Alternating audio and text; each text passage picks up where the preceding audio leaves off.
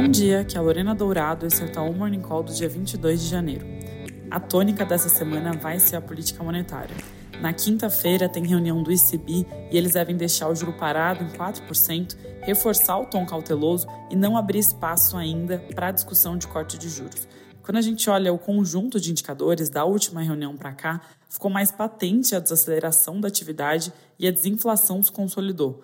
Mesmo assim, os comentários recentes de membros do ICB continuam indicando que os cortes não estão muito próximos, ainda naquele discurso de high for longer, ou seja, juro alto por tempo prolongado. Apesar desse viés mais duro nessa reunião, nossa visão é que ainda tem tempo para o discurso mudar e para o comitê perceber que o movimento adequado é dar início ao ciclo de cortes em breve, especificamente em abril. Mas por hora o ICB não deve abrandar o tom, pelo menos não nessa reunião. Na China, a reunião aconteceu hoje mesmo e, como esperado, o PBOC manteve as taxas de juros de 1 e de 5 anos inalteradas em 3,45% e 4,2%, respectivamente. Hoje também teve início a reunião de política monetária lá no Japão, um dos poucos países do mundo que ainda mantém a taxa de juro no campo negativo. O mercado vai ficar de olho justamente se os membros dão pistas de quando vai começar a reversão desse movimento em direção a juros positivos. Só para não deixar de citar, também tem decisão de juro para acontecer no Canadá, na Noruega e na África do Sul, e em todos eles os juros devem se manter no nível atual. Nos Estados Unidos não tem decisão nessa semana, mas tem o núcleo do PCI saindo, que é justamente a medida de inflação preferida do Banco Central Americano. O dado sai na sexta de manhã e nossa expectativa é que mantenha um ritmo benigno, variando 0,17 no mês e com o supercore perto disso em 0,21.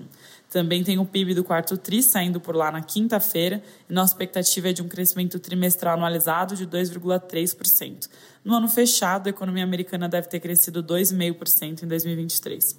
Comentando também sobre política, nesse domingo, o governador da Flórida, DeSantis, anunciou que desistiu de candidatura para disputar as eleições presidenciais, uma semana depois do Trump vencer com ampla folga as primárias em Iowa. Em vídeo anunciando a decisão, DeSantis afirmou que vai apoiar Trump para a presidência. Dando um pulo aqui no Brasil, o ministro Haddad segue tentando buscar uma saída para não ter que incorporar o custo da desoneração no orçamento.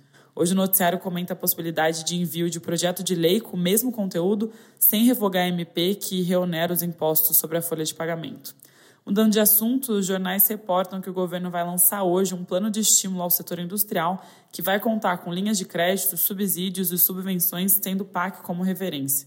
Segundo a Folha, o programa vai se chamar Nova Indústria Brasil e deve impactar o setor industrial pelos próximos 10 anos, traçando metas e diretrizes até 2033 ligadas ao setor industrial de agroindústria, infraestrutura, saneamento, dentre outros.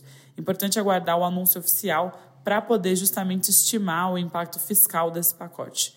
Já fazendo um gancho nesse ponto, os jornais também especulam sobre possíveis medidas que o governo poderia ter na mira para estimular a atividade ao ver que a economia está desacelerando. Eles levantam a possibilidade do uso de instrumentos parafiscais e apontam que, ao se confirmar um cenário de atividade mais fraca, as pressões sobre a política fiscal também podem se intensificar. Para terminar, falando de dados, na sexta o IBCBR veio em 0,01% em novembro, acima do consenso, com a taxa em 12 meses alcançando 2,2%. É isso por hoje, bom dia e boa semana.